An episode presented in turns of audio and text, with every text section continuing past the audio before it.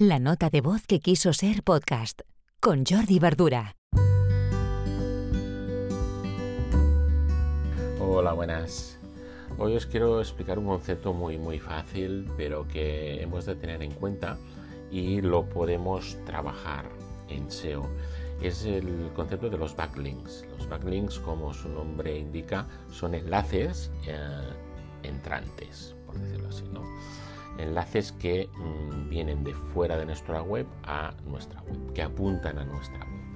Bien, estos backlinks muchas veces, mm, por decirlo así, cuando un blog o una web va cogiendo autoridad, pues entran de manera natural. ¿De acuerdo? Si interesa mucho lo que hay en esa web, pues se generan backlinks. Por ejemplo, pensad en una web tipo, no sé, una web de noticias o hasta una web como Amazon eh, mm, seguro que eh, si hiciéramos un análisis de los backlinks que tiene o de una empresa referente en el sector, es igual, Movistar mm, o Vodafone, es igual, una empresa que sea referente. Em, seguro que hiciéramos un análisis de esta web, veríamos que hay muchos backlinks, muchos enlaces que apuntan hacia, hacia esa web. Entonces, eso quiere decir, le está dando autoridad, ¿de acuerdo? Esta web es grande, porque estamos pensando en, webs grandes, pero si es pequeña o ha empezado como pequeña, pero se va haciendo grande, cuantos más backlinks tenga, pues representa que va ganando autoridad.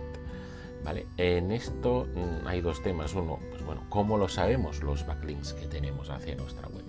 Pues bien, una manera es una herramienta que os comenté hace unas semanas aquí en el podcast que es SEMrush. Os dejo también el, enlace en, en, la descripción del episodio. Podéis hacer una prueba gratuita con SEMrush y podéis ver los backlinks que hay en vuestra web o probar en otra web con, más autoridad y veréis pues, el número de backlinks y qué webs enlazan a esta otra.